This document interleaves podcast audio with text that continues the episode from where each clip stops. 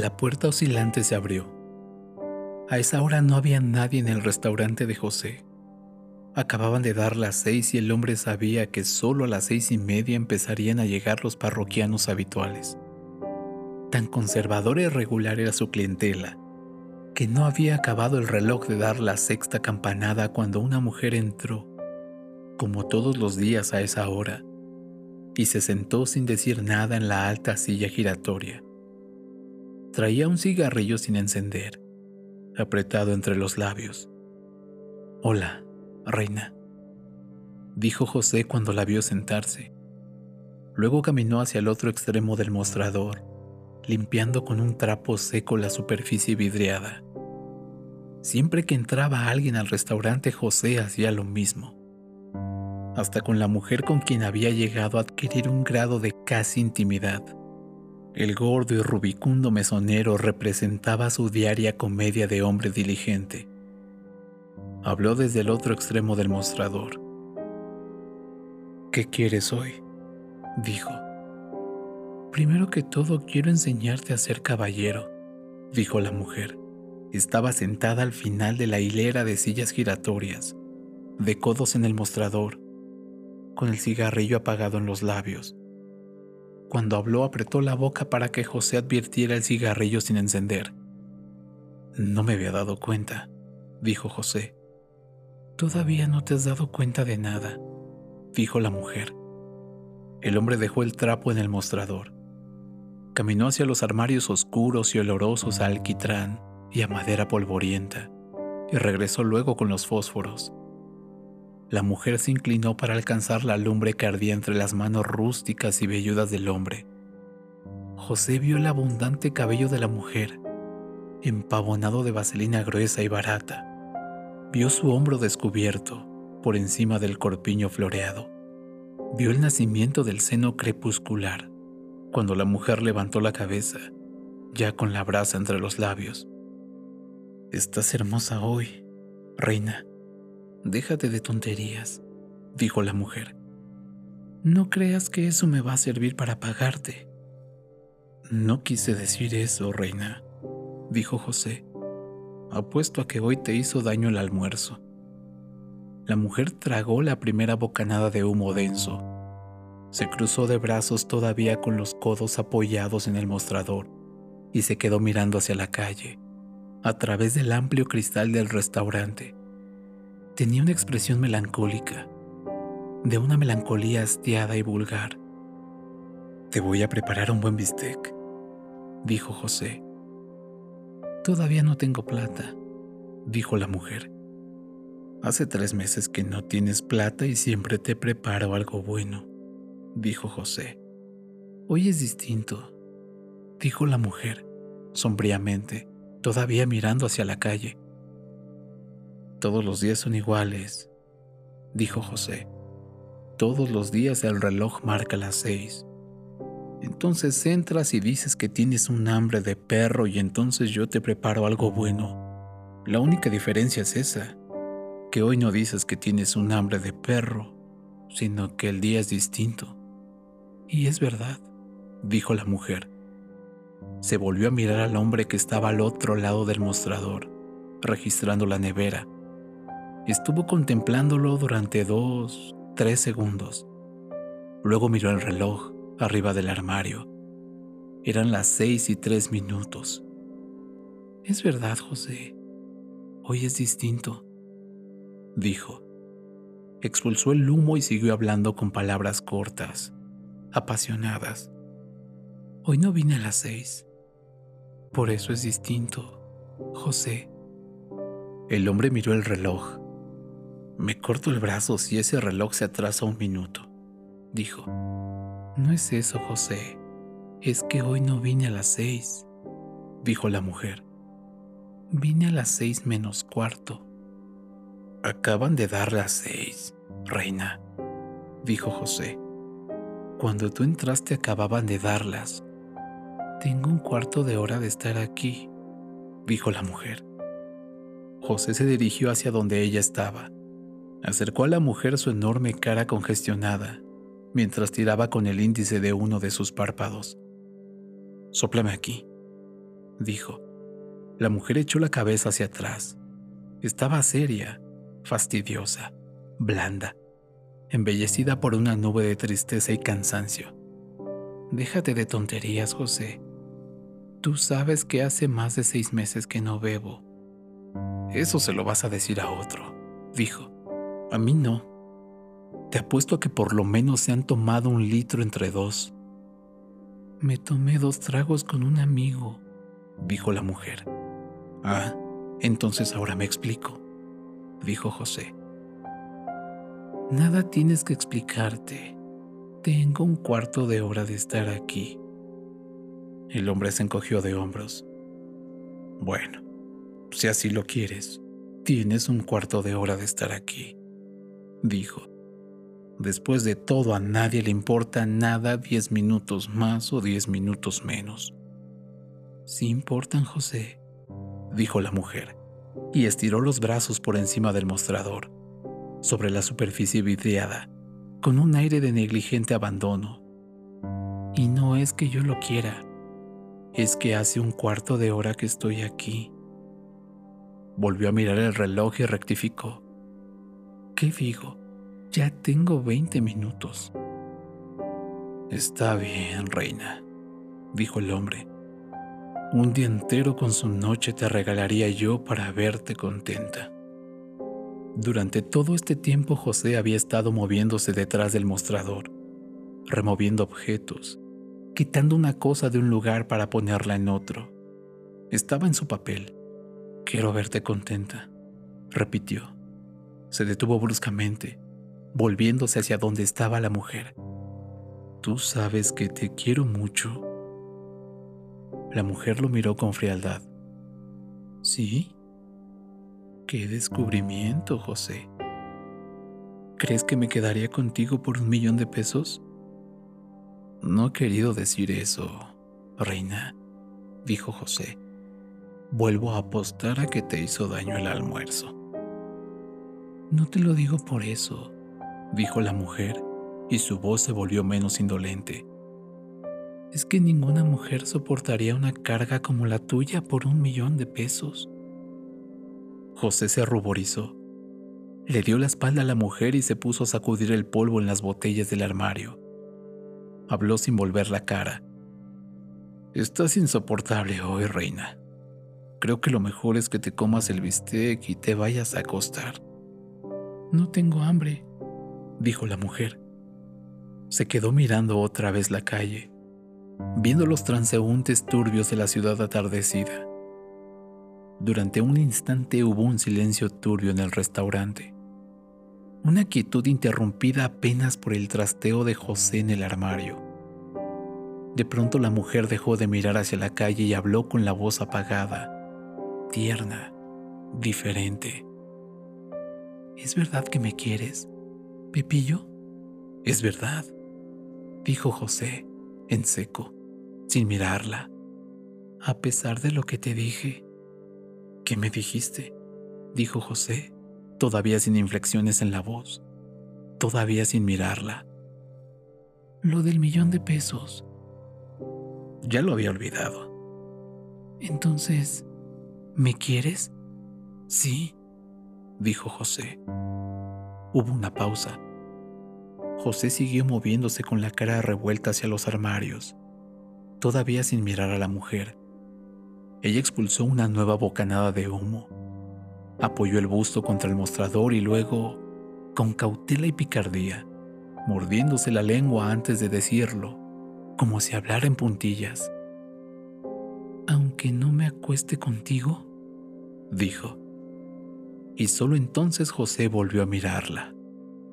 Te quiero tanto que no me acostaría contigo, dijo.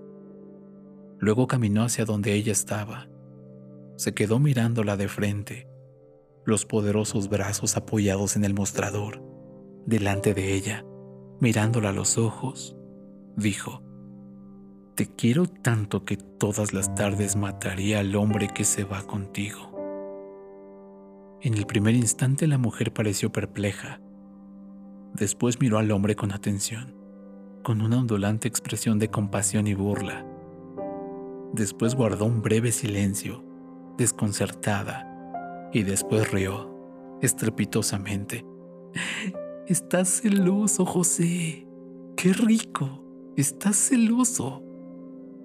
José volvió a sonrojarse con una timidez franca, casi desvergonzada, como le habría ocurrido a un niño a quien le hubieran revelado de golpe todos los secretos. Dijo, Esta tarde no entiendes nada, reina. Y se limpió el sudor con el trapo. Dijo, La mala vida te está embruteciendo. Pero ahora la mujer había cambiado de expresión. Entonces no, dijo, y volvió a mirarlo a los ojos, con un extraño esplendor en la mirada a un tiempo acongojada y desafiante. Entonces, ¿no estás celoso? En cierto modo, sí, dijo José. Pero no es como tú dices. Se aflojó el cuello y siguió limpiándose, secándose la garganta con el trapo. Entonces, dijo la mujer, lo que pasa es que te quiero tanto que no me gusta que hagas eso dijo José. ¿Qué? dijo la mujer. Eso de irte con un hombre distinto todos los días, dijo José. ¿Es verdad que lo matarías para que no se fuera conmigo? dijo la mujer. Para que no se fuera, no. Lo mataría porque se fue contigo. Es lo mismo, dijo la mujer. La conversación había llegado a densidad excitante. La mujer hablaba en voz baja, suave, fascinada. Tenía la cara casi pegada al rostro saludable y pacífico del hombre, que permanecía inmóvil, como hechizado por el vapor de las palabras. Todo eso es verdad, dijo José. Entonces, dijo la mujer, y extendió la mano para acariciar el áspero brazo del hombre con la otra arrojó la colilla. ¿Tú eres capaz de matar a un hombre? Por lo que te dije, sí, dijo José, y su voz tomó una acentuación casi dramática. La mujer se echó a reír convulsivamente, con una abierta intención de burla. ¡Qué horror, José! ¡Qué horror! dijo, todavía riendo. José matando a un hombre. ¿Quién hubiera dicho que detrás del señor gordo y santurrón que nunca me cobra, que todos los días me prepara un bistec y que se distrae hablando conmigo hasta cuando encuentro un hombre, hay un asesino? ¡Qué horror, José! Me das miedo. José estaba confundido. Tal vez sintió un poco de indignación. Tal vez, cuando la mujer se echó a reír, se sintió defraudado. Estás borracha, tonta, dijo. Vete a dormir. Ni siquiera tendrás ganas de comer. Pero la mujer ahora había dejado de reír y estaba otra vez seria, pensativa, apoyada en el mostrador. Vio alejarse al hombre. Lo vio abrir la nevera y cerrarla otra vez, sin extraer nada de ella. Lo vio moverse después hacia el extremo opuesto del mostrador lo vio frotar el vidrio reluciente, como al principio. Entonces la mujer habló de nuevo, con el tono enternecedor y suave de cuando dijo, ¿Es verdad que me quieres, Pepillo? José, dijo. El hombre no la miró. José, vete a dormir y métete un baño antes de acostarte para que se te serene la borrachera. En serio, José, no estoy borracha. Entonces te has vuelto bruta, dijo José. Ven acá, tengo que hablar contigo, dijo la mujer. El hombre se acercó tambaleando entre la complacencia y la desconfianza. Acércate. El hombre volvió a pararse frente a la mujer. Ella se inclinó hacia adelante, lo asió fuertemente por el cabello pero con un gesto de evidente ternura. Repíteme lo que me dijiste al principio. ¿Qué? dijo José, Trataba de mirarla con la cabeza agachada, asido por el cabello. Que matarías a un hombre que se acostara conmigo, dijo la mujer. Mataría a un hombre que se hubiera acostado contigo, reina. Es verdad, dijo José. La mujer lo soltó. ¿Entonces me defenderías si yo lo matara? dijo afirmativamente, empujando con un movimiento de brutal coquetería la enorme cabeza de cerdo de José. El hombre no respondió nada. Sonrió. Contéstame, José. ¿Me defenderías si yo lo matara? Eso depende. Tú sabes que eso no es tan fácil como decirlo. A nadie le cree más la policía que a ti. José sonrió, digno, satisfecho. La mujer se inclinó de nuevo hacia él, por encima del mostrador. Es verdad, José. Me atrevería a apostar que nunca has dicho una mentira. No se saca nada con eso, dijo José. Por lo mismo, la policía lo sabe y te cree cualquier cosa sin preguntártelo dos veces. José se puso a dar golpecitos en el mostrador, frente a ella, sin saber qué decir. La mujer miró nuevamente hacia la calle. Miró luego el reloj y modificó el tono de la voz, como si tuviera interés en concluir el diálogo antes de que llegaran los primeros parroquianos. ¿Por mí dirías una mentirita, José? ¿En serio? Y entonces José se volvió a mirarla, bruscamente, a fondo, como si una idea tremenda se le hubiera golpado dentro de la cabeza. Una idea que entró por un oído, giró por un momento, vaga, confusa, y salió luego por el otro, dejando apenas un cálido vestigio de pavor. ¿En qué lío te has metido, reina? Dijo José. Se inclinó hacia adelante, los brazos otra vez cruzados sobre el mostrador. La mujer sintió el vaho fuerte y un poco moniacal de su respiración, que se hacía difícil por la presión que ejercía el mostrador contra el estómago del hombre. Esto sí es en serio, reina. ¿En qué lío te has metido? dijo. La mujer hizo girar la cabeza hacia el otro lado. En nada. Solo estaba hablando por entretenerme. Luego volvió a mirarlo. ¿Sabes que quizás no tengas que matar a nadie? Nunca he pensado en matar a nadie, dijo José desconcertado. No, hombre, dijo la mujer. Digo que a nadie que se acueste conmigo. Ah, dijo José. Ahora sí que estás hablando claro. Siempre he creído que no tienes necesidad de andar en esa vida. Te apuesto a que si te dejas de eso, te doy el bistec más grande todos los días, sin cobrarte nada. Gracias, José. Pero no es por eso. Es que ya no podré acostarme con nadie. Ya vuelves a enredar las cosas, dijo José. Empezaba a parecer impaciente. No enredo nada, dijo la mujer. Se estiró en el asiento y José vio sus senos aplanados y tristes debajo del corpiño. Mañana me voy y te prometo que no volveré a molestarte nunca. Te prometo que no volveré a acostarme con nadie. ¿Y de dónde te salió esa fiebre? dijo José. Lo resolví hace un rato. Solo hace un momento que me di cuenta de que eso es una porquería. José agarró otra vez el trapo y se puso a frotar el vidrio cerca de ella. Habló sin mirarla. Dijo, Claro que como tú lo haces es una porquería. Hace tiempo que debiste darte cuenta. Hace tiempo me estaba dando cuenta, pero solo hace un rato acabé de convencerme. Les tengo asco a los hombres.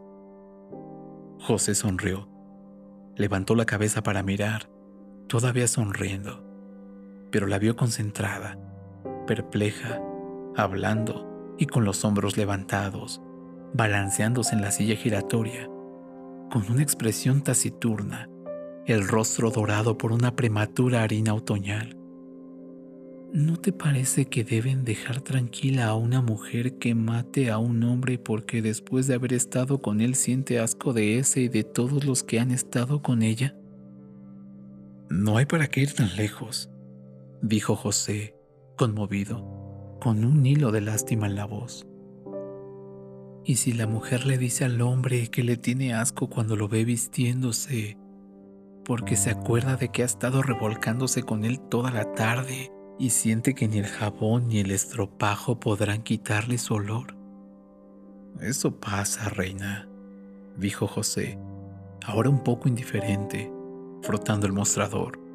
No hay necesidad de matarlo, simplemente dejarlo que se vaya. Pero la mujer seguía hablando y su voz era una corriente uniforme, suelta, apasionada. ¿Y si cuando la mujer le dice que le tiene asco, el hombre deja de vestirse y corre otra vez para donde ella, a besarla otra vez. Ah, eso no lo hace ningún hombre decente, dijo José. Pero, ¿y si lo hace? dijo la mujer, con exasperante ansiedad.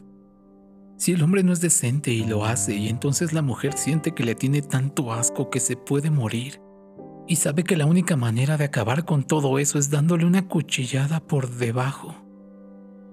Esto es una barbaridad. Por fortuna no hay hombre que haga lo que tú dices. Bueno, dijo la mujer, ahora completamente exasperada. ¿Y si lo hace? Suponte que lo hace. De todos modos, no es para tanto, dijo José. Seguía limpiando el mostrador, sin cambiar de lugar, ahora menos atento a la conversación. La mujer golpeó el vidrio con los nudillos se volvió afirmativa, enfática. Eres un salvaje, José. No entiendes nada. Lo agarró con fuerza por la manga. Anda, di que sí debía matarlo la mujer. Está bien, dijo José, con un sesgo conciliatorio. Todo será como tú dices. ¿Eso no es defensa propia? dijo la mujer sacudiéndole por la manga. José le echó entonces una mirada tibia y complaciente. Casi, casi, dijo, y le guiñó un ojo, en un gesto que era al mismo tiempo una comprensión cordial y un pavoroso compromiso de complicidad. Pero la mujer siguió seria. Lo soltó. ¿Echarías una mentira para defender a una mujer que haga eso? Dijo. Depende, dijo José. ¿Depende de qué? Depende de la mujer. Suponte que es una mujer que quieres mucho. No para estar con ella, ¿sabes? Sino como tú dices que la quieres mucho. Bueno, como tú quieras, reina, dijo José, laxo, fastidiado. Otra vez se alejó había mirado el reloj. Había visto que iban a ser las seis y media. Había pensado que dentro de unos minutos el restaurante empezaría a llenarse de gente y tal vez por eso se puso a frotar el vidrio con mayor fuerza, mirando hacia la calle a través del cristal de la ventana. La mujer permanecía en la silla, silenciosa, concentrada, mirando con un aire de declinante tristeza los movimientos del hombre viéndolo como podría ver a un hombre una lámpara que ha empezado a apagarse. De pronto, sin reaccionar, habló de nuevo, con la voz untuosa de mansedumbre. José. El hombre la miró con una ternura densa y triste, como un buey maternal. No la miró para escucharla, apenas para verla, para saber que estaba ahí, esperando una mirada que no tenía por qué ser de protección o de solidaridad, apenas una mirada de juguete. Te dije que mañana me voy y no me has dicho nada, dijo la mujer. Sí, lo que no me has dicho es para dónde. Por ahí, para donde no haya hombres que quieran acostarse con una. José volvió a sonreír. ¿En serio te vas? Preguntó, como dándose cuenta de la vida, modificando repentinamente la expresión del rostro. Eso depende de ti, dijo la mujer. Si sabes decir a qué hora vine, mañana me iré y nunca más me pondré en estas cosas. ¿Te gusta eso? José hizo un gesto afirmativo con la cabeza, sonriente y concreto. La mujer se inclinó hacia donde él estaba. Si algún día vuelvo por aquí, me pondré celosa cuando encuentre otra mujer hablando contigo, a esta hora y en esa misma silla. Si vuelves por aquí debes traerme algo. Te prometo buscar por todas partes el osito de cuerda para traértelo, dijo ella. José sonrió y pasó el trapo por el aire que se interponía entre él y la mujer, como si estuviera limpiando un cristal invisible. La mujer también sonrió, ahora con un gesto de cordialidad y coquetería. Luego el hombre se alejó frotando el vidrio hacia el otro extremo del mostrador. ¿Qué? dijo José, sin mirarla. ¿Verdad que cualquiera que te pregunte a qué hora vine le dirás que a las seis menos cuarto? dijo la mujer. ¿Para qué? dijo José, todavía sin mirarla y ahora como si apenas la hubiera oído. Eso no importa, dijo la mujer. La cosa es que lo hagas. José vio entonces al primer parroquiano que penetró por la puerta oscilante y caminó hasta una mesa del rincón. Miró el reloj. Eran las seis y media en punto. Está bien, reina, dijo distraídamente. Como tú quieras. Siempre hago las cosas como tú quieras. Bueno, dijo la mujer. Entonces, prepárame el bistec. El hombre se dirigió a la nevera, sacó un plato con carne y lo dejó en la mesa. Luego encendió la estufa. Te voy a preparar un buen bistec de despedida, reina, dijo. Gracias, Pepillo, dijo la mujer. Se quedó pensativa como si de repente se hubiera sumergido en un submundo extraño, poblado de formas turbias, desconocidas. No se oyó del otro lado del mostrador, el ruido que hizo la carne fresca al caer en la manteca hirviente.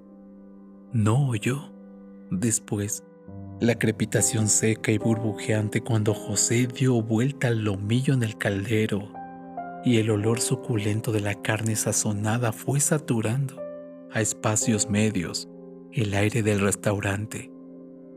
Se quedó así, concentrada, reconcentrada, hasta cuando volvió a levantar la cabeza, pestañeando, como si regresara de una muerte momentánea. Entonces vio al hombre que estaba junto a la estufa, iluminado por el alegre fuego ascendente. Pepillo. ¿Ah? ¿En qué piensas? dijo la mujer. Estaba pensando si podrás encontrar en alguna parte el osito de cuerda, dijo José. Claro que sí, dijo la mujer. Pero lo que quiero que me digas es si me darás todo lo que te pidiera de despedida. José la miró desde la estufa. ¿Hasta cuándo te lo voy a decir? ¿Quieres algo más que el mejor bistec? Sí. ¿Qué?